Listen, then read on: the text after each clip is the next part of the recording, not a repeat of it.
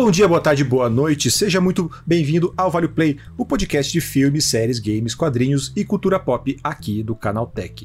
Eu sou Durval Ramos e venho aqui primeiramente desejar um feliz ano novo para você, querido ouvinte, que nos acompanhou ao longo de todo o ano passado. Que 2024 seja aí de muitos episódios e muita coisa boa pra gente falar por aqui. E hoje a gente tem a casa cheia aqui no primeiro Vale Play do ano e um formato um pouco diferente, né? É, ao invés da gente falar sobre uma estreia ou coisa do tipo que a gente está acostumado a fazer aqui, vamos fazer um podcast de indicações para você aí que deixou alguma coisa passar em 2023 ou tá é, sem, sem o que ver nessas férias. Então, esse aqui é o programa para você é, olhar para trás e ver, pô, essa, essa, essa, esse filme, essa série aí que eu deixei passar, é, talvez valha a pena voltar, aproveitar aí o folga de começo de ano para tirar o atraso e conferir algum, alguma estreia, algum lançamento que você não conferiu na época. Então a ideia é falar sobre filmes e séries que chegaram ao streaming, mas que acabaram passando batido pelo pessoal. Nada de falar aí de The Last of Us, Succession e essas outras produções mais hypadas. O objetivo é realmente apresentar coisa nova para você. Para isso eu conto com a presença aí muito bem-vinda dela, que começou 2024 precisando de um banho de arruda e sal grosso de Andra Guedes. Diandra, bem-vinda. Obrigada. A Diandra com seus passarinhos aí, a nossa branca. É, de... tô num, lugar agora que tem, tem uns passarinhos, aí eles querem participar também. Ah, então Diandra aí, direto da, da, natureza aí, né? Aproveitando as férias, é, começo de ano para tirar um recesso aí em meio, em meio à mata, meio à mata atlântica. É, então, além dela e dos passarinhos dela, temos diretamente do interior paulista, ela que eu não faço ideia de onde tira tanto tempo para assistir tudo que ela vê, Paulinha Alves. Bem-vinda mais uma vez, Paula. Oi, oi, pessoal. É, começando aí 2024 já, já com tudo, já tem bastante série aí na listinha para começar, séries e filmes, né, para começar a assistir. E ele que habita as profundezas dos streamings em busca de conteúdo duvidoso, André Oda. Oda, bem-vindo, rapaz. É, é, bom já, já ser conhecido como uma pessoa que vai atrás do, do, do lixo, né? Parece que eu tô caçando as coisas no lixo. Mas não, estamos aí, um feliz ano novo para todo mundo e estamos aí. Eu fico feliz que eu não fui tão agredido, né? Eu me agredi. Só, né?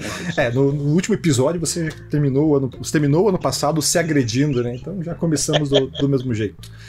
Então é isso, casa cheia, time todo reunido para indicar aquilo de melhor que assistiu em 2023 e que mais gente precisa ver também.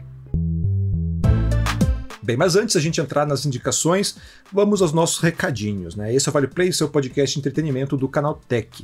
A gente tem episódio no... episódios novos todos os domingos, logo pela manhã, exceto quando eu esqueço. Mas a equipe aqui da casa é muito mais competente e comprometida do que eu, então tem novidades todos os dias chegando ao feed, com notícias de tecnologia, tendências e muito mais. Então, se você ainda não assina, esse é o momento, vai lá, assine e não perca nenhum episódio. Além disso, né, ainda está rolando a votação do sétimo prêmio Canaltech. São 21 categorias para escolher os melhores lançamentos de 2023, os jogos, influenciadores, produtos, carros, tem de tudo.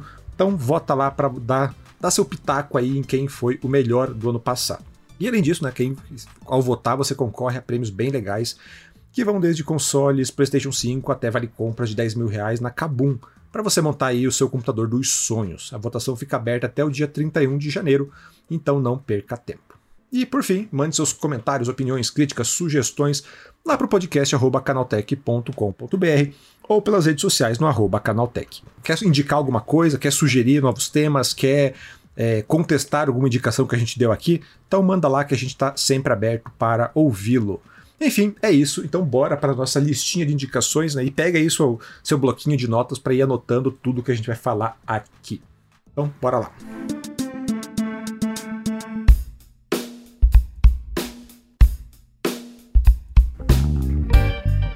Então, pessoal, quero começar a, a rodar a indicação até para contar né, como a, a ideia aqui do, do, do, episódio de hoje nasceu.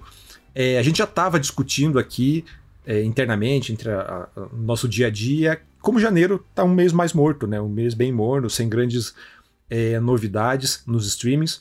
É, a partir dessa conversa aí, eu já, eu já tinha um tema para o podcast de hoje, né, que era um, um, acho que o tema que vai sair na semana que vem, mas eu aproveitei o feriado de, de Ano Novo para ver é, algumas séries, para tirar o atraso aí de algumas coisas que ficaram para trás. E eu assisti uma série, cara, que me deixou tão maluco que eu quis falar sobre ele, por isso acabei dando um golpe aí na agenda e inventei esse tema e aproveitei aí que era no novo para trazer todo mundo e aí veio a ideia de ah, vamos então fazer essa troca de indicações que, que é sempre legal, né? A gente está sempre falando quase que individualmente aqui, sou eu e mais alguém, então trazer todo mundo. Acho que é a primeira vez que a gente faz isso aqui, de botar todo mundo na, na sala. Então eu quero começar as indicações pela série que é, me fez começar, me fez ter a ideia de, de do, do, programa, que foi Samurai de Olhos Azuis, cara, uma, uma, animação que chegou na Netflix ali em novembro. Alguém assistiu? Algum de vocês aí? Ainda não, mas quero muito ver. É. Cara, eu não tava dando nada pra, pra série, assim, quando, quando saiu. Ela saiu, então, 3 de novembro. E ela saiu, eu lembro que ela saiu junto com um outro, uma outra animação também de samurai ali. E quando eu vi, eu pensei, cara, vai ser mais uma entre tantas, mais um anime de samurai. Não, não me pegou.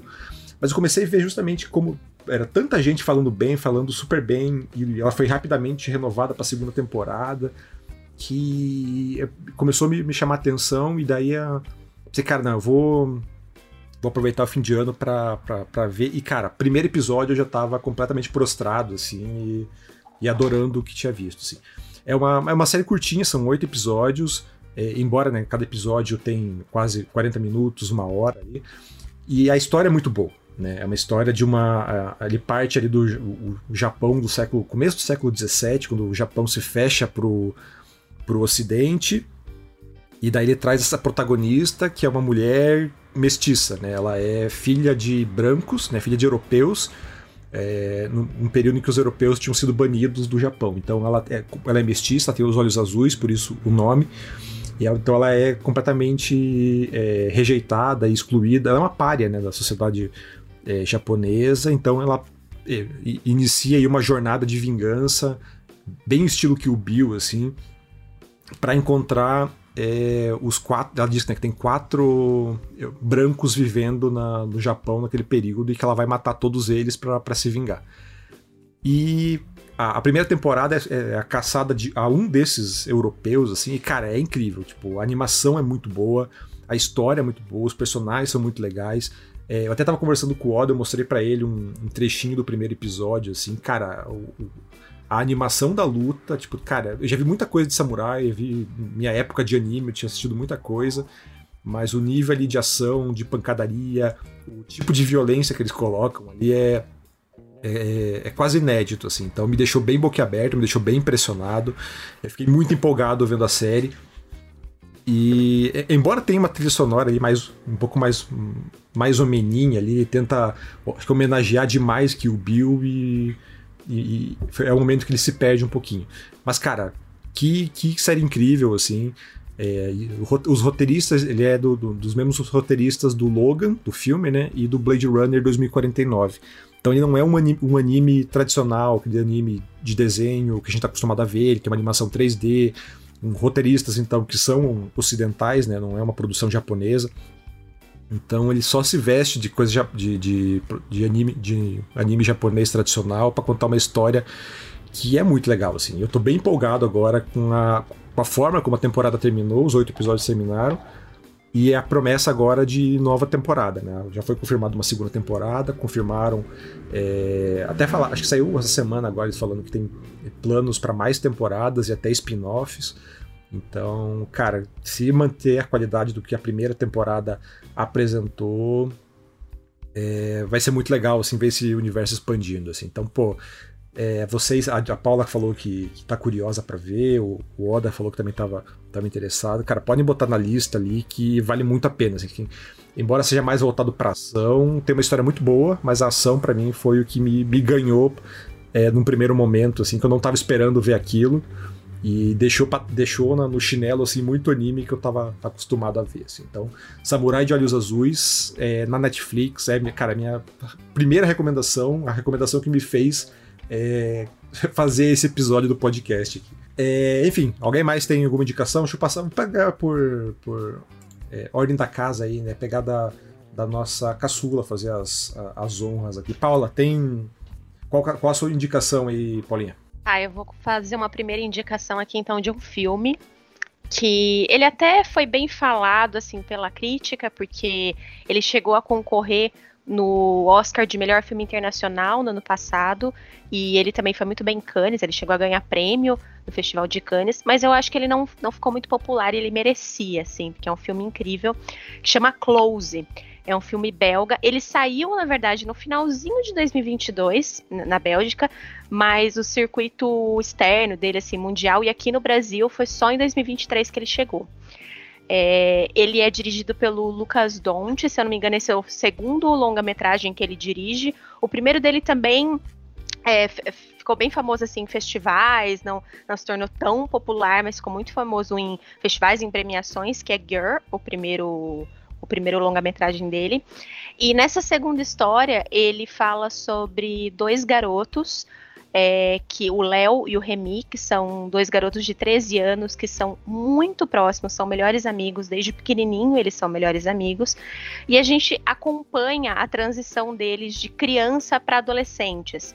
Então eles acabam de chegar num, num colégio novo, eles estão é, ficando mais velhos e essa amizade deles, é, o nível de intimidade que eles têm, começa a ser contestado principalmente pelas outras crianças dessa escola que eles começam a frequentar. Então, o fato deles serem muito próximos, inclusive fisicamente, eles não têm vergonha de se abraçar, de estarem juntos o tempo todo, isso começa a virar motivo de bullying na escola. E eu vou contar só isso, porque eu acho que é, essa primeira fagulhinha já é, já é interessante para assistir o filme, mais do que isso, acho que eu vou entregar spoilers.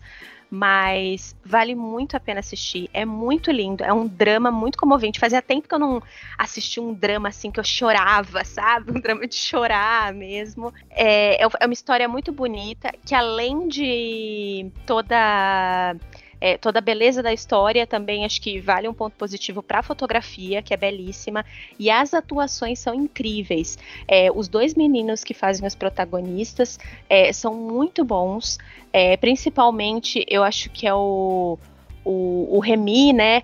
Que ele. Deixa eu só confirmar se é o Remy ou o Léo o Léo é o, é o principal, assim, é de quem a gente acompanha, mas é, embora a, a, o filme é, mostre os dois pontos de vista, né, a gente acompanha mais tudo pelo olhar do Léo. E o que esse garoto faz, o nome do ator é Eden Dunbrainy, eu não sei se ele já chegou a fazer algum outro filme, eu ainda não assisti nada com ele além de Close, mas a atuação dele é impecável, assim, acho que esse menino tem um futuro belíssimo na atuação, e vale a pena ver, gente, coloquem na listinha, aqui no Brasil tá disponível no MUBI, é, para quem quiser assistir. Esse eu vi, lembro que eu vi ele no, no, o trailer dele no cinema. E no que bateu ali o trailer, eu vi, cara, esse filme deve ser um filme, um, um dramalhão, assim, pra chorar, pra, pra te arregaçar, que eu falei, não, tô de boa, não, não quero. Então. É, entendo o teu apelo, entendo que o, o, porquê. O, o, e até te perguntar, você, esse foi um filme que fez você chorar, então, Paulo. Você Fez. Não se segurou. Não me segurei, assim. Eu até confesso que eu sou um pouquinho manteiga derretida, assim, pra filme, mas acho que fazia tempo que eu não. Acho que eu não me conectava tanto, assim, com o filme, sabe? Que, que realmente você ficar emocionada, assim.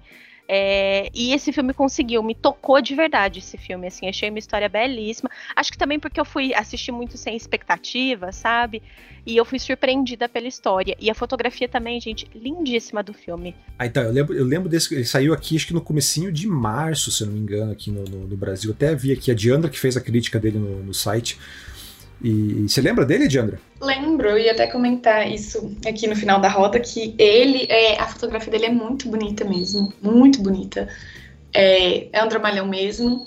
Eu concordo com tudo que a Paulinha falou. A única coisa que eu queria falar, assim, é não entrando em spoiler, mas eu gostaria muito que eu tivesse sido avisada também, é que ele tem gatilho de suicídio. Então, assim, quem for muito sensível com o tema, aí é bom pensar se vale a pena assistir ou não. Tirando isso, é um filmaço. É, é lindo, sabe? Acho que poucas palavras, mas uma história tão potente. É, cara, então, é, é o que eu tava falando, assim, ó, ele, esse é um daqueles filmes que eu, eu, eu, bato o olho, eu entendi a sinopse, sei o caminho que ele vai seguir, falei, não, esse filme não é para mim. Assim como aconteceu com Vidas Passadas, que eu tinha comentado, eu tava conversando em off com vocês aqui. Esse aqui foi outro, assim, que falou que eu olhei e falei, cara, é dramalhão com criança, eu não, não, não vai me quebrar muito fácil. É idoso e criança me, me, me, quebra demais. Assim, então eu deixei passar e essa recomendação eu não, eu não vou seguir, Paulo, desculpa, mas.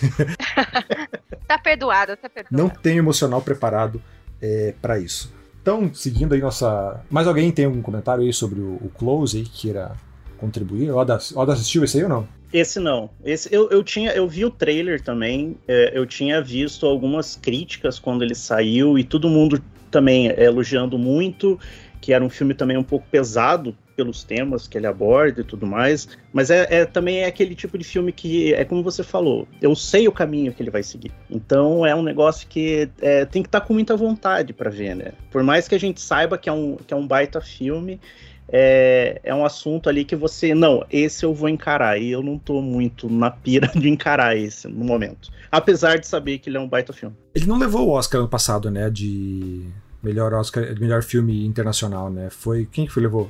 Ah, foi Nada, nada de Novo no Front, né? Isso. É. É, não, é, Nada de Novo do Front também é um filmão, assim. É, mas então fica aí a recomendação close aí pra quem quer chorar, pra quem tá aí precisando é, está faltando motivos para chorar, ver o Close que, que vale a pena aí, indicação, dupla indicação aqui, né, da Diandra e da, e da Paula.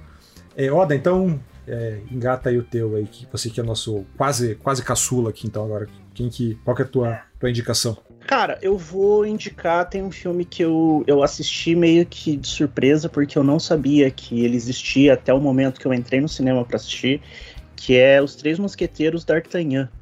É uma, é uma produção francesa que saiu ali em abril, finalzinho de abril, comecinho de maio, nos cinemas.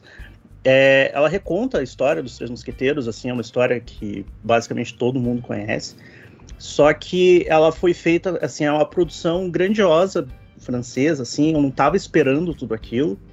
É, já tinham é, acontecido algumas adaptações ali é, nos últimos anos ali do, do livro e tudo mais, mas essa, esse filme ele me pegou muito exatamente por ele ser um épico, é, ele ser o, o, material ser tratado de um jeito interessante, as cenas de ação, ali, as cenas de luta ali, o elenco também é, é um elenco que você reconhece algum, alguns rostos. Eu acho que os dois mais famosos ali são o Vincent Cassel e a Eva Green. É o brasileiro, o francês mais brasileiro de todos, o quase brasileiro Vincent Cassel. Pois é. E é, é, bem interessante porque eles não tentaram enfiar toda a história do livro em um filme só. É, o filme já começa falando que ele é a parte 1, a parte 2 saiu no finalzinho de dezembro ainda, ele tá nos cinemas ainda, que é o Três Mosqueteiros é, Milady. É, eu gostei bastante exatamente por, assim, é, é, um filme de época, é um filme, é um épico, é, ele tem ali o jeito que ele trata, é, ele coloca alguns alguns elementos um pouco diferentes que tem no, no livro ali para aumentar a dramaticidade. É, eu achei que a, a dinâmica entre os mosqueteiros ali, os principais, né, o D'Artagnan e os outros três, ele funcionou muito bem. É, até a, a, acho que a forma como ele trabalha tem ali um, um, um certo plot twist no, no, livro tem também a história da, da Milady é, ela já começa a ser contada nesse filme, você já consegue entender um pouquinho ali. E eu gostei, eu gostei exatamente até por ser é, é um filme fora daquele do circuito ali de Hollywood e tudo mais, e ter a, a qualidade que ele mostrou como um épico, até um blockbuster francês, sabe? E fez bastante sucesso lá, lá na França também. Eu não sei se vocês chegaram a assistir alguma coisa sobre ele, mas eu, eu gostei bastante desse filme a ponto de querer ver o, o, a sequência logo, logo terminou o negócio, já, pô, coloca o segundo de uma vez, sabe? Eu, eu gostei bastante dele. Tá disponível onde? Agora, ele eu acho que ele não entrou ainda como streaming, ele tem para locação. O, a primeira parte e a segunda parte, que daí completa a história, ela tá nos cinemas ainda. Ah, ela tem que fazer todo o trabalho sozinha, que tá no Telecine. Telecine entrou, entrou agora, então. Eu não sei se a Diandro e a Paula viram esses Três Mosqueteiros. Não vi, queria ter visto. Também não vi. Eu não vi, eu, eu não dei. Eu lembro quando eles anunciaram ele, que tava para sair aqui. É, não, você lembra quando ele saiu, Oda? No cinema? Ele saiu em abril aqui. Quer ver? Mas eu lembro que quando ele saiu, eu, eu, não dei muita bola, assim, justamente porque, como o Oda falou, tem tanta adaptação dos Três Mosqueteiros. E, cara, as últimas é, adaptações foram tão sofríveis, assim, que eu não, não botei muita fé. Putz, mais um mais uma versão dos Três Mosqueteiros. A última que eu lembro é de, acho que é de 2011, que é do, do Paul W.S. Paul, Paul W.S. Anderson. Ah, é que tem a Mila Jovovich, né? Tem ele, tem o Orlando Bloom, E tem o, o Percy Jackson lá de peruca, lá que tá horrível, assim. Verdade. É horrível esse filme. E daí meio que eu, eu, falou em Três Mosqueteiros, eu lembro dessa desgraça, e daí eu acabo. Acabei, tipo, falar, ah, não, tô de boa de Três Mosqueteiros, não quero ver. E eu lembro que você saiu falando super bem do cinema, você mandou mensagem, falando, cara, esse filme é legal, vá ver. E eu ignorei e. É um canalha, né? Sou, sou, sou desses. Mas, ah, eu tô, eu tô é você falou, falou muito bem, mas eu tô com a imagem aberta aqui do Mosqueteiros de 2011 e tudo que você falou entrou por uma orelha e saiu por outra, assim, porque eu só consigo pensar nesse horror steampunk que eles fizeram aqui em, em 2011. Então, recomendação do cara, não vejam a versão 2011, vejam a versão aí de 2023, que realmente parece ser legal.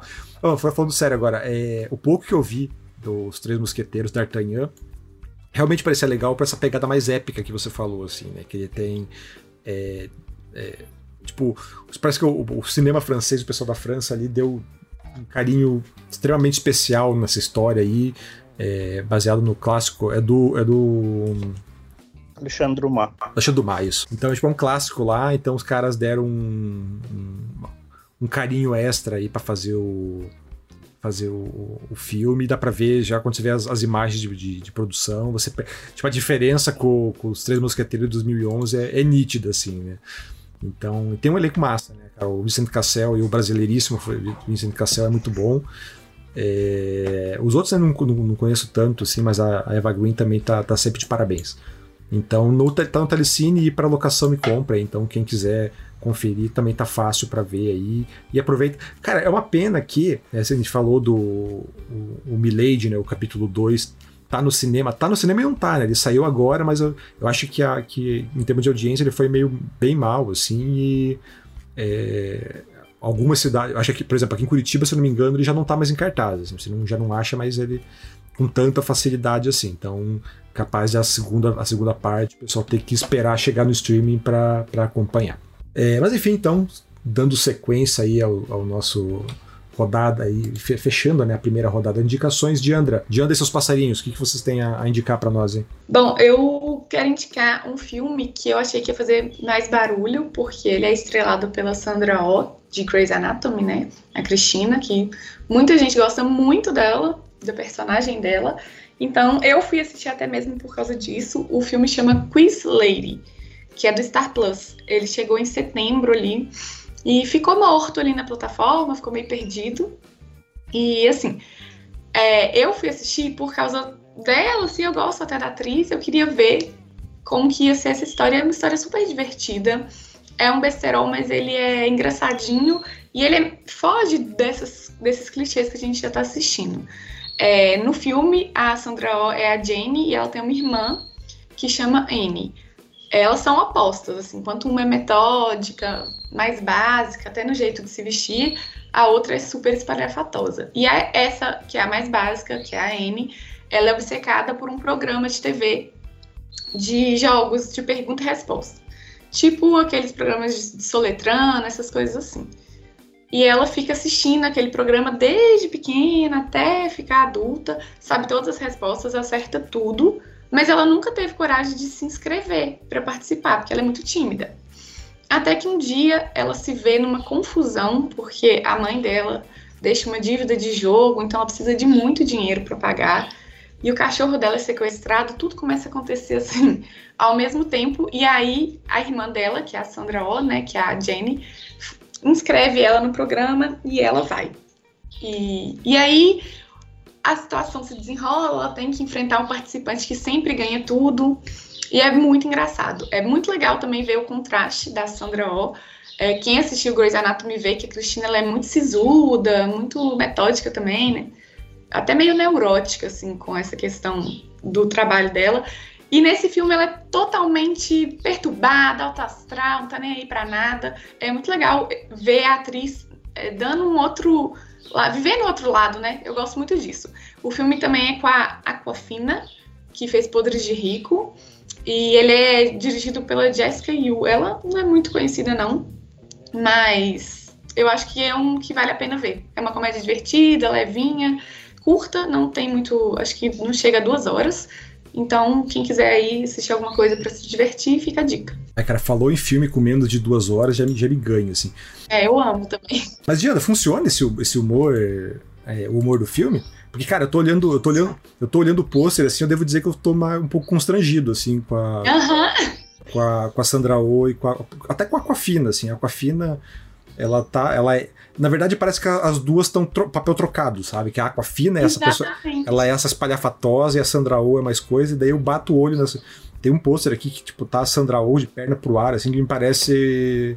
Se eu fosse você, sabe? Parece que um, uma comédia do, do Leandro Hassum, assim, ou coisa do tipo. Então funciona esse humor do. do pois é, eu fui assistindo também, imaginando isso. Tipo assim, ah, não, não é possível que a Sandra Oh fez uma bobajada dessa.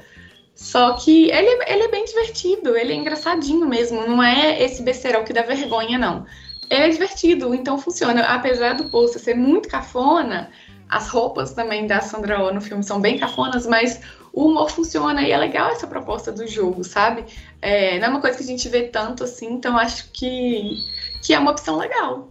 Ah, cara, legal. Eu tinha visto, eu, eu, quando eu tava passando pelo Star Plus, eu tinha visto esse filme e eu admito que eu confundo ele com outro, que é o filme com a, a menina do Tudo em Todo Lugar ao mesmo tempo.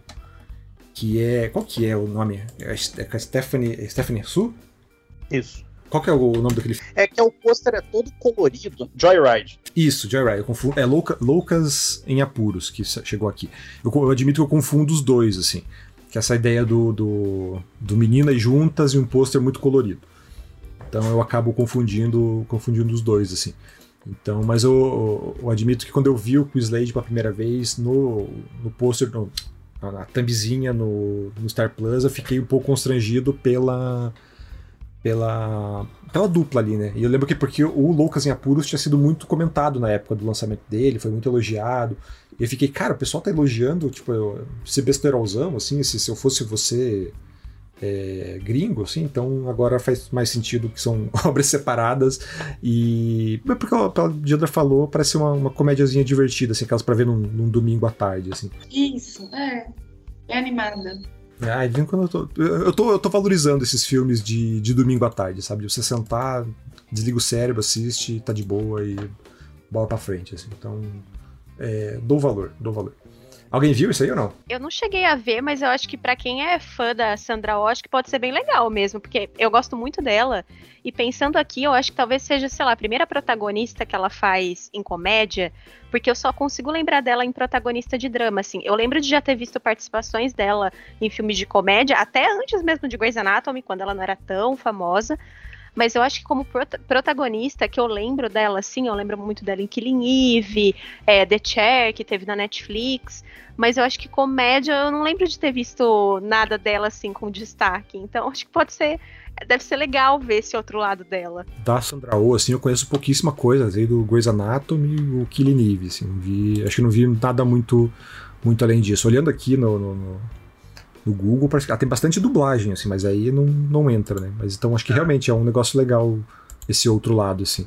E, e de novo, né, cara, a Aquafina, ela tá tentando. tá em alta ainda, né? Acho que depois do Shang-Chi ela tá ainda em alta. Acho que não emplacou como muita gente esperava, mas é legal ver ela nesse outro papel dessa pessoa mais contida, assim, porque toda, todo papel que dão para ela meio que é o mesmo do Shang-Chi, né? Aquela personagem destrambelhada, extremamente exagerada, e aqui pelo que a, pela Diandra falou, ela é o exato oposto. Porque eu até falei, né? Parece que é um. Ela e a Sandra O trocaram de lugar, assim. Então, é, Diandra, só lembrando, então tá no Star Plus, né? Tá no Star Plus. Então, beleza. É, então, voltando para mim aí a, a, rodada de, de recomendação. É, cara, até separei vários aqui, pro qual que eu começo. Vou pegar, vou puxar o. Ah, eu falei de uma série e falar de um filme agora. Que é o Ninguém Vai Te Salvar, também aí no Star Plus. É, acho que esse que entra não virou badaladinho, né? Tá, tá liberado? A comissão aprova? Eu acho, eu acho que tá porque ficou muito na bolha, né? É, ele, ficou, ele gerou um, um burburinho, mas muito no, no, no, nicho da galera do terror, assim, né? Que gosta de. E um terror bem específico, né? Acho que até por não, não ser um streaming é, mais popular aí, não chegou no cinema, não teve uma grande divulgação por parte do, do, do, Star Plus. Ele chegou sem fazer muito barulho e quem assistiu gostou muito. Então acho que vale. É, acaba entrando aí na nossa régua. Que, cara, ele é um. um quando eu vi a, a, a, premissa, tipo, ah, é um terror de ET. Eu falei, cara, isso não vai dar certo, assim, sabe? Tipo, terror. 2023, o pessoal falando de terror de ET, de, de ET, esse negócio não funciona mais, tem uns 50 anos. E, cara, funciona, achei bem legal o filme, assim. Ele conta a história de uma, é uma, uma, uma, uma jovem ali, uma, uma, uma jovem adulta que é, ela vive praticamente isolada numa cidadezinha lá, tipo, mora é, longe do, do, do, centro da cidade, mora sozinha. E, tipo, desde o começo do filme você percebe que tem alguma coisa errada com ela e com a cidade, assim, que as pessoas não gostam dela, que ela vive se escondendo, que ela vive isolada por uma razão. Então ela tá sempre desconfortável quando ela vai para a cidade, tipo, todo mundo olha, olha torto para ela, alguns até tipo, jogam coisas nela e você não entende bem por quê. E daí, apesar disso, essa rotina meio maluca dela assim é interrompida quando no meio da noite ela, ela é visitada por ETs. E a, isso que eu falei, a primeira vista quando eu vi o trailer, quando eu vi as primeiras imagens, eu falei, cara, tipo, um filme de ET com esses ET cabeçudinho, cinza, assim, não vai dar medo, não funciona, é bobagem. Só que a forma com que o filme é, é construído e desenvolve essa aparição dos ETs é muito legal, assim. Eu acho que ele não chega a ser um, aquele filme que vai te, te botar medo mesmo, mas a forma com que ele apresenta esses ETs, com que ele desenvolve esses ETs, e as viradas que ele dá no roteiro, assim, explicando por que, que essa menina ela é, ela é isolada, é, por que, que as pessoas não gostam dela, e o papel dos ETs ali no meio da, da, nessa narrativa toda, né, nessa alegoria que é construída, é muito legal. Assim. O filme tem pouquíssimas falas, né, quase, quase ninguém come, tipo, quase não tem diálogo, né, só perrengue mesmo ali. Tem uma ou outra fala da, quando ela vai para a cidade, até porque ela tá sozinha, né, ela fica sozinha o filme inteiro. Então ele acaba ficando muito tenso por isso. E a atriz, deixa eu até pegar o nome dela aqui certinho. É, mas a atriz, ela entrega muito bem é, no olhar, né? É a Caitlin Dever. Ela fez. Eu não conhecia essa menina, ela fez Fora de Série e Ingresso pro Paraíso, né? Esse filme com a Julia Roberts e com o George Clooney. E, mas ela tá muito bem, assim, porque mesmo não falando praticamente nada, assim, ela fala pouquíssimo no filme, ela entrega muito na atuação, assim, no olhar, no, no gestual, e faz você acreditar que aqueles, aqueles é, ET cinza cabeçudinhos são realmente uma ameaça, assim. E daí, à medida que ela vai, ele vai ele trabalha muito essa ideia da, tanto da solidão quanto da ansiedade. Né? Isso num filme de, de ET. Então me pegou bem de surpresa, assim, eu tava, não estava esperando nada. E, cara, quando eu vi, achei bem, bem legal. Entendi, assim, o, o, o hype que ele fez dentro da bolha. E é um tipo de filme que seria muito legal se mais pessoas vissem e, tipo, porra, que legal. E ainda tem espaço para fazer. Um, tipo, né, como eu falei, ó, é, é, um, é um subgênero do terror aí que ninguém dava muita bola, mas que ainda é possível fazer é, grandes histórias, fazer umas histórias legais é, em cima disso. Eu lembro que eu recomendei esse pra Diandra na época, né? Diandra que, que, que era na, a nossa fã de terror. Assim, chegou a conferir, Diandra, ou não? Só ignorou a minha recomendação? eu não cheguei porque eu esqueci mesmo, mas eu tô doida pra assistir. Palavras ao vento aqui, né? Só. Ignorou. Não, eu vou assistir. eu esqueci, gente, eu esqueço, eu sou péssima com o nome. Se eu não anotar, eu não lembro. Mas eu vou assistir porque eu fiquei muito curiosa com essa questão, ainda mais que toca nesses temas, né, de ansiedade e tudo, então tô curiosa, eu vou assistir. Cara, mas isso foi o que mais me pegou, assim, sabe? Essa, o, o, subtexto que tá atrás da perseguição dos ETs e tal. E é óbvio, a parte do, dos ETs é legal, assim, principalmente quando você começa a, ver o que são os ETs de verdade, como eles é, se transformam, como eles agem e que apesar da, da, da, aparência clássica e meio ridícula deles, assim, eles realmente podem ser uma ameaça, ser aquela coisa que, pô, legal isso aqui, não estava esperando. Mas o, o, acho que o subtexto ali da, da, personagem, a culpa que ela carrega, o, a forma que a cidade a, a vê e como ela lida com tudo isso, e principalmente como o filme termina, né, amarrando tudo isso, cara, é bem, bem legal, assim, foi é um dos meus destaques, assim, de, de 2023, que eu vi, achei muito legal, é... E acho que até não só entre as joias escondidas, assim, entre tudo que eu vi, foi uma das coisas mais legais assim, do, do ano passado. É, mas enfim, então, já que eu fui o único aqui, minhas recomendações não valem de nada, passo a bola adiante aí para Paulinha. Paulinha, o que, que você tem aí a mais para trazer? Eu vou para uma recomendação bem diferente da minha primeira. Eu fui para um dramalhão, aí um longa-metragem de dramalhão na primeira, e agora eu vou recomendar um reality show. Eu gosto muito de reality show, sou muito fã. Mas esse reality show, eu acho que talvez ele não seja. Eu não sei se o, se o público que normalmente gosta de reality show é, vai necessariamente gostar dele. Não sei se é exatamente esse público, porque ele é um reality show bem diferente. É, é um reality show da Netflix, é um reality show coreano que chama O Jogo do Diabo. É, eu fiquei completamente viciada nesse programa, gente. Eu peguei para assistir um dia, ele tem 12 episódios. Eu acho que eu assisti, sei lá, 9 de uma tacada só, assim, eu não conseguia parar de ver. Eu só não terminei porque já estava tarde e aí eu tive que continuar no outro dia. Mas é, é, um reality show que eles que é feito com pessoas famosas e anônimas na Coreia. E eles confinam essas pessoas numa casa. É por pouco tempo, se eu não me engano, acho que é uma semana, uma coisa rápida. Ele não é ele não é ele não explora tanto essa parte de das relações, embora isso também seja bem importante para o jogo. Mas ele é um reality show que tem um valor, um prêmio em dinheiro para quem ganhar e que as pessoas que fazem parte desse, dessa competição, elas são submetidas a provas de raciocínio lógico. E as provas são muito legais. São provas de raciocínio, provas de dedução, é, provas de memória.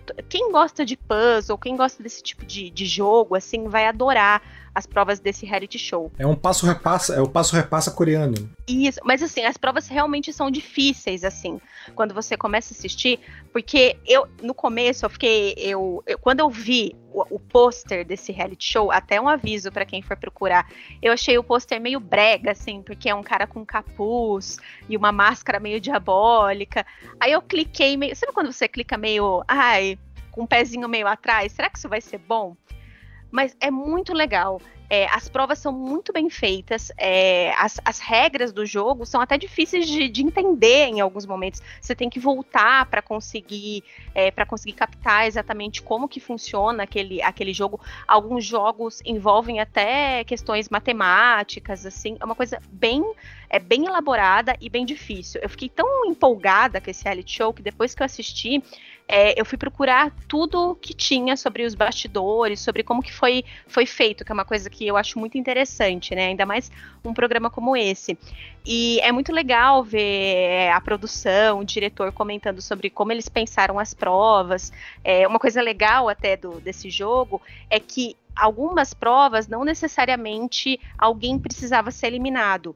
É, então, se eles estavam, sei lá, em 12 e começavam a prova, é, não necessariamente alguém precisava sair. Então, os 12 poderiam avançar, dependendo de como eles jogassem aquele jogo. E isso é muito legal, porque isso abre a possibilidade das pessoas é, fazerem alianças ou quererem ferrar os outros. E chegou num determinado, sem dar spoilers aqui, mas chegou num determinado momento do, do reality show que tinham mais participantes até do que a produção achava que naquele ponto do jogo ainda restariam. E aí eles fazem uma prova que demora assim oito horas para ser feita, que é uma prova super difícil. E aí eles contam nos bastidores o quanto isso foi mentalmente exaustivo para todo mundo que estava gravando, assim, porque eles não imaginavam que ainda iam ter tantos participantes para gravar aquela prova. Enfim, quem gosta de puzzle, quem gosta de jogos de raciocínio, de lógica, acho que vai se divertir muito, assim. E além de tudo isso, como eu falei, essa parte da, das relações né, interpessoais entre os participantes também é muito legal. Eu acho que uma, um ponto positivo desse desse reality show é que eles, eles conseguiram colocar participantes muito diferentes e eu, particularmente, não sou tão acostumada a ver produções coreanas. É, e eu achei muito legal assistir um reality show coreano como esse, porque a gente vê algumas, algumas decisões, alguns tipos de. É, de, de, de, táticas, de estratégias mesmo de jogo que são adotadas por algumas dessas pessoas, que eu acho que são muito diferentes do que a gente tem em reality shows por aqui, sabe? Sejam brasileiros ou sejam americanos. Você vê que é algo realmente muito cultural, a forma como eles tomam algumas decisões, é, como eles decidem ou, ou trabalhar em equipe, ou trabalhar individualmente, é, e são coisas que, inclusive, fazem diferença, essas estratégias que eles adotam fazem diferença nos jogos, é, entre quem vai passar, quem vai ser eliminado, então é muito legal. Quem gosta é, desse tipo de, de jogo, acho que vale muito a pena assistir. E mesmo quem eu falei da questão que eu não sei se é para todo mundo que é fã de reality show, mas tenta dar uma chance, porque eu acho que é, se, se, ele te fisgar logo no comecinho, que nem, que nem ele me fisgou, gente, vocês vão assistir assim, maratonando tudo um em seguida do outro, porque é muito divertido mesmo. Cara, eu, tô, eu admito que eu não, não esperava ver essa, essa indicação aqui. Porque eu tô, cara, tô jogando no Google aqui para ver umas imagens dessa, dessa série e, cara, me parece, sei lá, o pessoal jogando o banco imobiliário, assim, sabe? Jogando um jogo da vida numa mesa. Cara, porque, tipo, Primeiro, por que, que o nome é jogo do diabo? Tem uma, uma razão ou é só pra, pra atrair, atrair clique ali? Porque, cara, olhando, olhando as imagens aqui, tirando esse. esse o, o, mascarado demoníaco que parece ser uma tentativa de capitalizar em cima do. do Round 6 ali, do. Uhum do jogador mascarado e tal. O resto, tipo, as outras imagens, tipo, ah, tem uma galera aqui em volta de um tabuleiro batendo palma, galera jogando uns dados, parece, sei lá, o jogo que você falou, jogou 8 horas, jogaram War, né? Então, é, tipo, que tipo de jogo que é? Então, tem vários, tem vários tipos de jogos, assim. Tem vários jogos de, de baralho, por exemplo, mas são, assim, é um nível de jogo de baralho que eu, particularmente, nunca tinha visto antes, que envolve, tipo assim, equação matemática, sabe? para você conseguir jogar aquele jogo. Então, são, são jogos bem. Tem alguns mais fáceis, tem alguns jogos de memória, por exemplo, que são mais tranquilos, mas, mas é muito legal. Eu acho que eles conseguiram fazer uma combinação muito legal entre esse tipo de jogo, as estratégias que foram adotadas por esses participantes. E uma coisa legal também, os participantes que fazem parte do reality show, tem alguns que eles é, ganham a vida meio que fazendo isso. Então tem alguns é, jogadores de, acho que é poker, se eu não me engano, profissionais. É, tem um outro que ele é um cara super famoso dentro da área de ciências. É, e aí tem algumas pessoas que não tem muito a ver, aparentemente, com isso mas que também vão ter é, tem coisas a contribuir de acordo com, com os tipos de jogos que eles, que eles apresentam. É, de verdade, é muito legal, gente. Eu sei que pode parecer meio estranho, né? Que nem você falou das fotos e tudo mais, mas é, é um reality show muito diferente muito diferente de tudo que eu vi, você comentou do nome, né, do jogo do diabo. No final, existe uma eu não vou dar spoilers aqui, mas tem uma, uma explicaçãozinha ali por causa do nome. E eu espero muito que tenha uma segunda temporada. Inclusive, eu tava vendo que o diretor, ele tem um outro reality show que também é meio que nesse mesmo estilo, que também é de jogos de estratégia e tudo mais, que eu acho que aqui é, no Brasil e até nos Estados Unidos eu acho que não é tão conhecido. Acho que ele chama Dedinhos, mas parece que na Coreia ele é bem famoso, assim. Ele tem várias temporadas na Coreia e veio antes desse, né?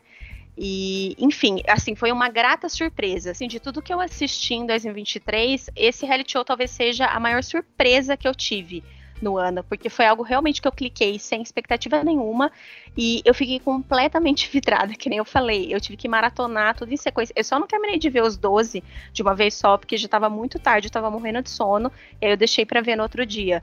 Mas eu fiquei muito entretida mesmo pelos jogos, eu achei muito. É, muito legais, legal a forma como eles desenvolveram os jogos e essa parte de ver é, a parte pessoal mesmo dos participantes de uma cultura tão diferente da nossa, eu achei que foi muito bem trabalhada nesse reality show. Legal, realmente, acho que de todas as indicações aqui é a mais inesperada de todas, assim.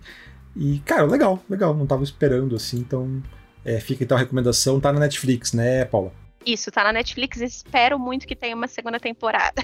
Acho que já tava, eu vi, bati o olho que tava procurando sobre e já tinha alguém falando sobre Jogo do Demônio, segundo, Jogo do Diabo, segunda temporada. Então parece que vai, vai rolar assim. Ah, que bom.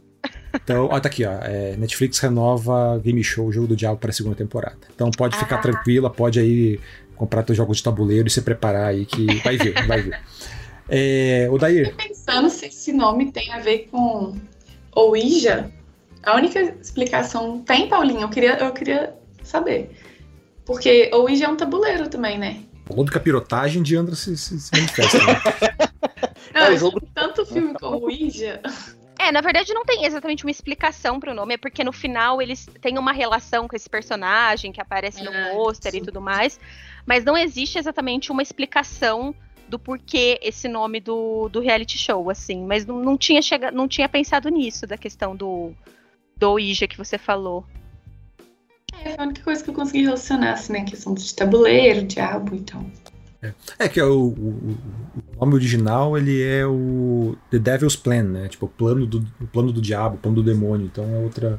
Acho que é outra pegada ali, né, que ele tem. É, mas enfim, então, seguindo adiante aí, Odair, qual que é a tua, tua segunda recomendação? Eu vou fugir do, do personagem, de falar só de filme de hominho, filme de pancadaria. É, tem um filme na Apple TV Plus chamado Flora e Filho, Música em Família. Ele é um filme, ele é meio comédia, meio musical, meio romance, assim. Ele é dirigido pelo John Carney, que fez aquele apenas uma vez, aquele filme maravilhoso que ganhou o Oscar de melhor canção. É, ele é a história de uma mãe solteira que ela, ela tem um filho adolescente e eles não se dão muito bem. O filho é um, é um delinquente ali, ele tá, tá praticando alguns roubos e a, a polícia local fala: então, você tem que arrumar um hobby para esse filho. Aí ela arranja uma, uma guitarra ali, e uma guitarra não, né? Um violão, na verdade. É, para ele tentar aprender, ela tenta aprender para tentar se conectar com o filho ali, ela não entende muito bem, e aí essa relação deles com a música acaba ajudando essa relação entre mãe e filho. É, é um filme muito bonitinho, é um filme ele foi lançado lá fora no, no, Festival de Sundance no começo de 2023. Ele chegou na Apple TV em setembro. Ele é mais uma vítima né, da, da Apple TV que não divulga os lançamentos. É, ele é um filme que ele me chamou mais atenção quando eu, assim, a primeira coisa que eu vi era da questão do diretor, que eu gosto muito do John Carney, ele fez também aquele outro filme Sing Street, que estava no Netflix até uns tempos atrás. Ele tem esse é, apenas uma vez. E ele foi baterista numa banda que eu gosto muito, que é o The Frames.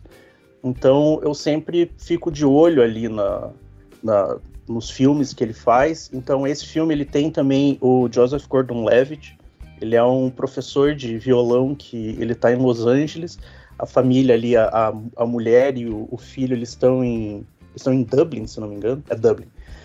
E eles ficam, é, ele começa a conversar com a mãe, ele, ela começa até se encontrar mais na vida dela ao longo da história.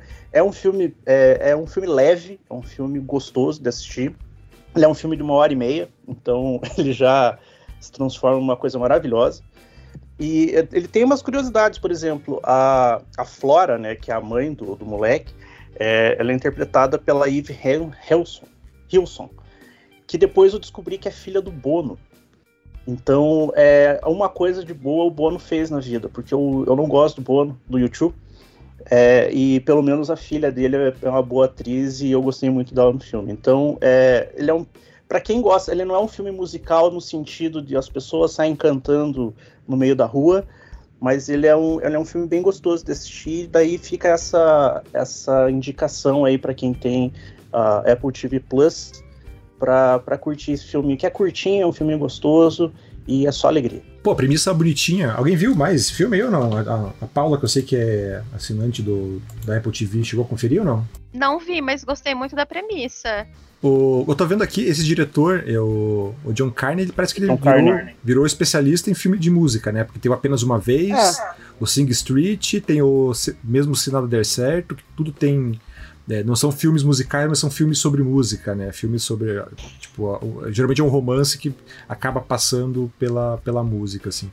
Mas acho que a relação, o fato de trabalhar a relação mãe e filha ali nessa. É, com a música como hobby, acho que, pelo que você falou, funciona bem, assim. E, é, eu acho que vai, vai, pegar muita gente, né? Acho que o pessoal que tem. É, que aprendeu a tocar música ou tem uma relação musical com os pais, talvez vai. vai uhum vai, vai ser capturado mais fácil aí pelo, filme. Mas, cara, parece ser, de novo, né, aqueles filmes é, bonitinhos para esquentar coração, para ver um domingo à tarde, assim, parece bem a cara de, desse tipo de filme. É, e ele teve, eu acho que a, a, o maior pecado dele foi ter saído. É, é, a gente sempre brinca, né, da questão da, da Apple não divulgar tantos filmes que, que eles lançam, os filmes e séries que eles lançam no streaming. É, porque ele é bem aquele filme, é, se caísse numa Netflix ou até num, num, Prime Video e tudo mais, eu acho que é, ele teria um, um, sucesso um pouco maior. mas ele, ele é uma produção bem legal, assim, é, ele tem ali, ele, ele pipocou em algumas listas dos melhores filmes do ano, eu acho que caiu numa lista do New York Times também, que o jornalista colocou entre os filmes favoritos do ano, então eu acho que é, é, é um filme, assim, quando você vai assistir, sabe, no final da noite, você não tem muita coisa ali, ah, vou colocar esse filminho aqui para dormir tranquilo, então eu acho que ele, ele entra bem nesse, nesse estilo. E a trilha sonora é bacaninha? É bacana. É, ele pega um pouquinho ali, ele, o moleque ele começa a aprender a mixar umas músicas assim, porque ele a, a, mãe vai com o violão, mas o moleque ele se interessa mais por um outro tipo de música. Então é, ele trabalha muito mais os filmes do, do, do John Carney, eles têm assim um, foco por ser musical e tudo mais, eles, ele, consegue trabalhar muito bem músicas conhecidas, músicas é, originais ali dentro da, da, da, trama ali. Ele, ele é um, eu, eu, queria até achar se tivesse alguma playlist, deve ter alguma playlist em streaming ali com as músicas que, que são usadas, mas é, é bem gostosinho, sabe? Ah, legal. Ficou, esse, foi um, esse me interessou bastante, assim, achei, achei a premissa é, gostosinha, assim, para pegar num domingo à tarde de chuva para assistir. Vou, vou botar na lista aqui. É, fechando então nossa, nossa rodada aí, Diandra, faça as honras. Bom, vou indicar agora uma série da HBO Max que tá bem escondida mesmo. Ela chama Fácil e tem só cinco episódios, ela é espanhola. Eu achei ela nessa busca de produções, né, que falam espanhol, para treinar mesmo, e é muito interessante. Ela conta a vida de cinco amigas, a Marga, a Nath, a Angels e a Patri na verdade, são quatro, né? São jovens com diversidade funcional. Cada uma tem um tipo de diversidade, então já começa me ganhando por aí, porque ela não é aquela série que faz o estereótipo, né, de pessoas que têm esse tipo de, de problema, digamos assim. E elas vivem juntas num apartamento. E elas são como se fossem assessoradas por uma mentora que vai ali naquele apartamento, ver como é que elas estão conseguindo lidar com as coisas, se elas estão conseguindo pagar as contas, né? Enfim, é uma, uma espécie de ajuda para elas. Só que as quatro são muito diferentes de jeito, de personalidade. Isso acaba, isso acaba gerando um conflito. A série ela é engraçada, ela faz refletir, então assim, muito interessante porque eu nunca tinha visto uma produção que falasse sobre essa questão de diversidade funcional diversidade cognitiva e sem, ser, sem estereotipar de maneira nenhuma as, as é, personagens. Então, assim, sensacional. É, você vai ver que, por exemplo, uma é viciada em sexo, outra é extremamente raivosa. Então, a gente vai entendendo aos pouquinhos como que elas se relacionam, como que elas conseguem, né, lidar ali com aquela casa. E também é muito interessante ver que, apesar de tudo, elas conseguem sim guiar as próprias vidas, fazer as próprias escolhas. Ela é baseada num livro de uma autora que chama Cristina Morales e o livro se chama Leitura Fácil. E a série ela é criada pela Ana, Ana Costa. Uma das atrizes é a Natália de Molina. Ela até ganhou Goya, há um tempo e ela faz o papel da Marga. A Marga de todas é a que tem mais dificuldade, digamos assim. E eu até fui pesquisar depois, quando a série finalizou, se a atriz tinha também essa discapacidade funcional de verdade ou não. Foi só uma interpretação, e na verdade é só uma interpretação, mas é porque é tão visceral, é tão real, que é impossível você se desconectar daquilo ali, sabe? Então, assim, achei muito interessante. Para mim, é uma série que todo mundo deveria ver, especialmente para a gente compreender melhor a nossa sociedade, compreender é, quem é diferente da gente, o que, que essas pessoas passam, como elas vivem, como elas enxergam o mundo. Eu acho que essa série ajuda muito a gente a ter empatia. Qual é o nome da série? Fácil.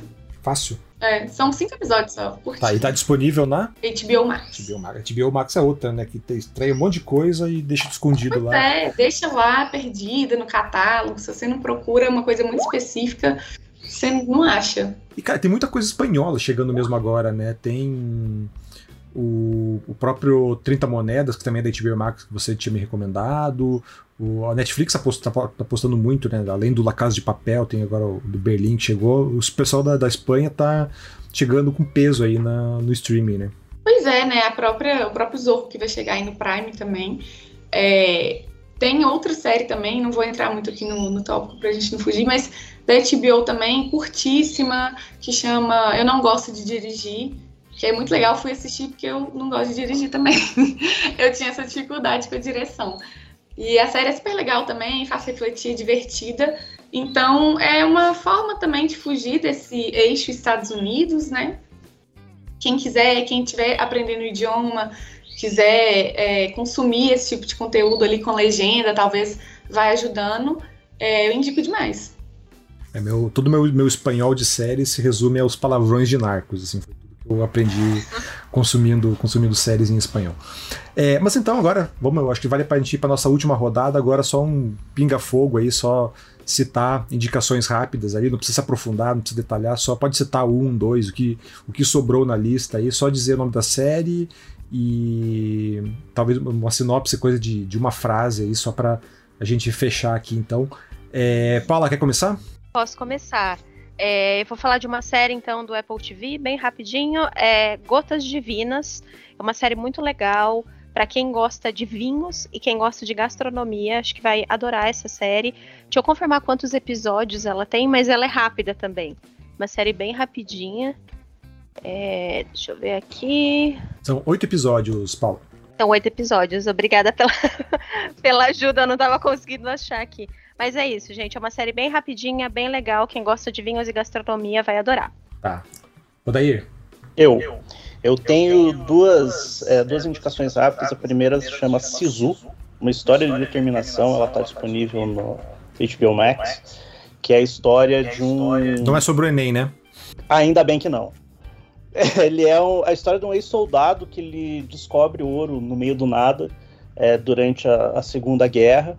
Ele acha uma pepita de ouro absurdamente grande. Ele está tentando levar até a cidade. Daí é, um, um, comboio de soldados nazistas entra pelo caminho e tenta matar ele sem saber que ele era um soldado fodão. Então o pau come, o pau come de maneira espetacular e vale a pena assistir. Aí ele é um. Na época do lançamento, o pessoal falava, ah, é tipo um John Wick idoso, mais ou menos. O cara, o cara é, é tenso. Tem esse daí, ele tá no HBO Max. E uma outra, uma outra indicação, um filme de terror, que na verdade eu assisti porque eu tenho acesso ao Shudder, que é tipo um Netflix de terror que tem nos Estados Unidos. Mas ele tá saindo agora nos cinemas brasileiros. Ele passou em alguns lugares ali, é, sessão especial e tudo mais, mas ele chega dia 1 de fevereiro, que é um filme argentino chamado Mal que nos habita. Ele é um filme de terror ali, tem uma questão meio de, de possessão demoníaca, tem umas coisas meio estranhas e tal, a cidade meio que fica numa loucura, é, realmente ele entra numa loucura. É, é, um filme bem interessante, é um filme que é, lá fora ele passou em alguns festivais e Aqui algumas pessoas começaram a falar dele, mas eu acho que eles é, jogarem o filme para sair nos cinemas agora, comecinho de fevereiro, deu uma acalmada, mas vale, vale muito a pena. É um dos melhores filmes de terror que eu vi nos últimos tempos aí, então é, vale a pena assistir. É o Mal que nos habita o nome do filme. Oh, interessante, isso aí me, me chamou a atenção. É, Diandra? É, então, vou indicar duas séries nacionais mesmo que eu acho que não bombaram tanto porque ficaram escondidas meio no catálogo. Uma é A Vida Pela Frente, do Globoplay, que é dirigida pelo Leandro Leal, e é um drama bem legal também. Também tem esse gatilho de suicídio, eu gosto de deixar claro, porque é um tema muito sensível. E a outra é Anderson Spider Silva, do Paramount Plus. Eu acho que o Paramount ainda tá bem engatinhando aí, né? Ele fica é, apagado então, por isso, acho que a série acaba não ganhando tanta relevância. São só cinco episódios e ela é muito boa, gente. Eu não sou fã de MMA, não sou fã assim, de luta, mas eu adoro biografias e a série tá muito bem feita. Então, duas séries aí recomendadas pela Diandra e seu canário, é, duas séries nacionais. É, e fechando as minhas recomendações do lado de cá, eu deixo o. Cara, uma série que achei é, não esperava muita coisa, achei bem divertidinha. É o Fubar, que é a série do Schwarzenegger da Netflix. Tem uma vibe bem True Lies, assim, do o, o agente o agente secreto que esconde isso da família e de repente a família dele se vê envolvida em toda a treta. É uma série bem bobinha, mas com aquele nível de diversão gostosinho para você para você ver e passar o tempo. Assim. Então também é uma série bem curtinha, são oito episódios ali com o Schwarzenegger é, esbanjando carisma, mostrando porque que ele é o Brucutu definitivo em termos de, de presença mesmo. assim. Então vale a pena. Acho que a primeira série do, do Schwarzenegger, uma parceria dele com a Netflix aí, começou com o pé direito. E outra recomendação, outra. É, essa me pegou bem de surpresa. Chegou no, ela chegou no comecinho de janeiro do ano passado, que é o Mundo, de, o, o Mundo por Filomena Kank. Que é. Ele é um falso documentário, é, bem estilo Borá, assim, mas sem ser tão escrachado. Ele meio que é uma repórter que vai fazer um documentário estilo BBC, só que ela é burra pra cacete. Assim. Então é, é, muito divertido você ver ela indo entrevistar especialistas, universitários, e abraçando todas as teorias da conspiração e maluquices de terra plana e, e, e outras bizarrices sobre a evolução e a própria história da humanidade mesmo, né? E daí ela. A, a reação de, do, do, dos entrevistados é maravilhosa, assim, quando, à medida que ela vai falando os absurdos, assim, todos eles tentando parecer o mais centrados possíveis, assim. Então é bem curtinha também, acho que são quatro ou cinco episódios é, desse falso documentário. Assim. Então é, é, é, bem legal, é bem divertidinho, assim. É, não é tão, tão maluco quanto Borá, né? Que tem toda uma, uma história por trás ali, que a coisa vai escalando e virando uma loucura. Mas o, o, jeito com que ela brinca com a linguagem dos documentários britânicos, assim, é, faz, faz valer a pena. É, enfim, então essa é a nossa. É, cara, a gente recomendou bastante coisa aqui, né? Foram o que? Oito mais essa nova rodada aí tem uma boa dezena aí de, de coisas para você ver, para vocês verem e assistirem. Então pegar aí, tem agora comecinho de ano tá um pouquinho morno, tem ainda um carnaval aí se aproximando, então quem não for de folia quiser assistir, tirar o atraso de 2023, tem muita coisa para assistir. É, então é isso, né? Acho que, cara, deu para ver, tem bastante coisa legal aí, né? Desde filmes, séries e nos mais variados streamings. Então, coisa muita coisa legal para ficar de olho que deveria ter ficado de olho no ano passado, né? Então, é mas sempre é, sempre é tempo de voltar atrás aí e, e, e dar uma conferida, dar uma segunda chance para essas, essas pérolas que estão escondidas aí nos catálogos.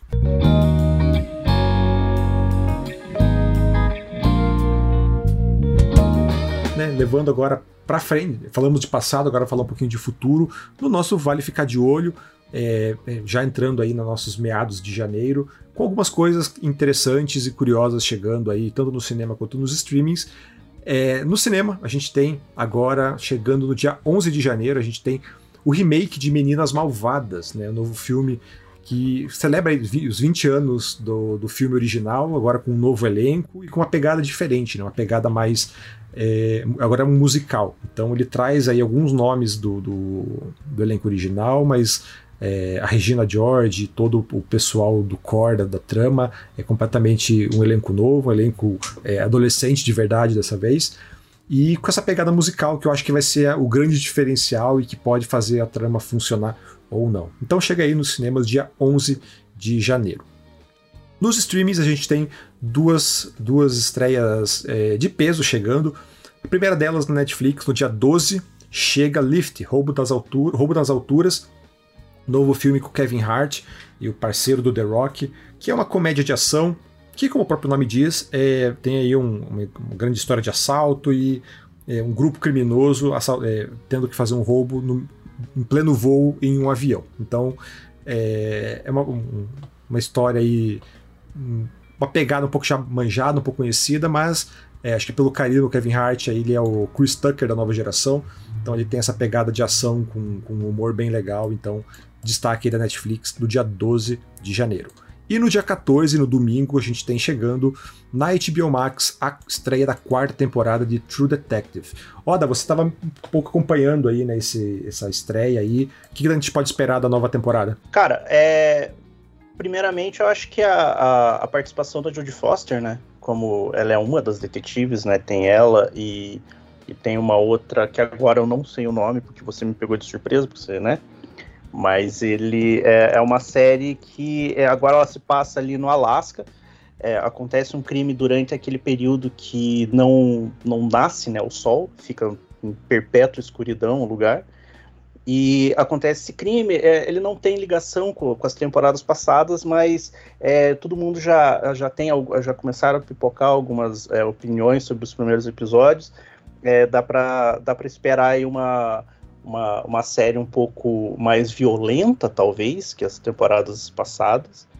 Mas é, acredito que vai ser aquela investigação gostosa ali e todo mundo está comparando mais com a primeira temporada, que é a melhor até agora, né?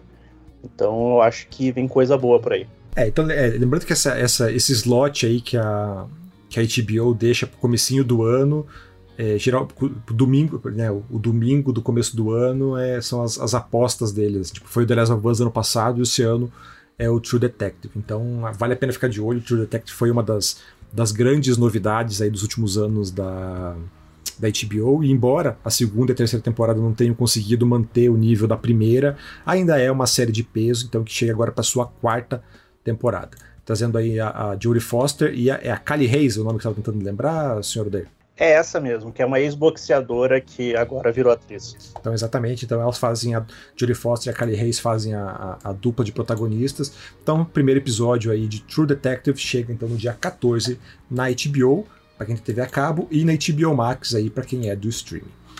É, enfim, então, esse aí é o nosso, nosso Vale Ficar de Olho, mas agora eu quero saber de você se o nosso podcast vale play, né? Então aí entre em contato pelo podcast canaltech.com.br ou comente nas nossas redes sociais pelo arroba canaltech. Lembrando né, que a gente tem podcast aqui todos os dias no feed do Canaltech, então segue a gente para não perder nenhum lançamento. Pessoal, cara, muito obrigado aí pela presença de todos, foi é, adorei bastante, estava há tempos querendo fazer esse programa com todo mundo junto aí e funcionou, funcionou legal, achei, achei divertida a dinâmica, então é, espero tê-los todos reunidos mais vezes aqui no programa. Olha, é só chamar, né?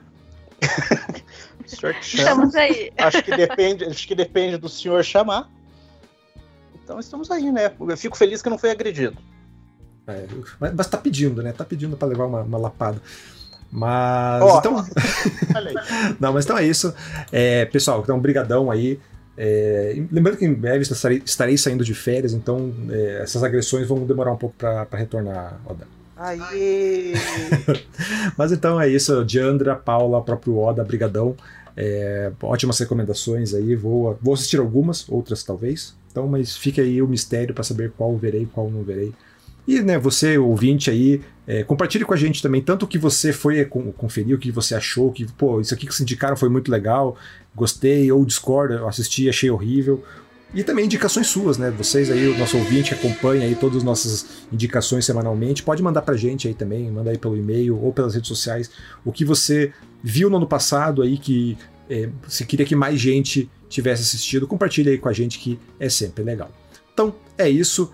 É, lembrando que esse podcast é produzido e apresentado por mim, Durval Ramos, com edição do Samuel Oliveira. A revisão de áudio é do Gabriel Rime, com trilha sonora composta por Guilherme Zumer. Então é isso e até a próxima semana. Tchau, tchau, pessoal.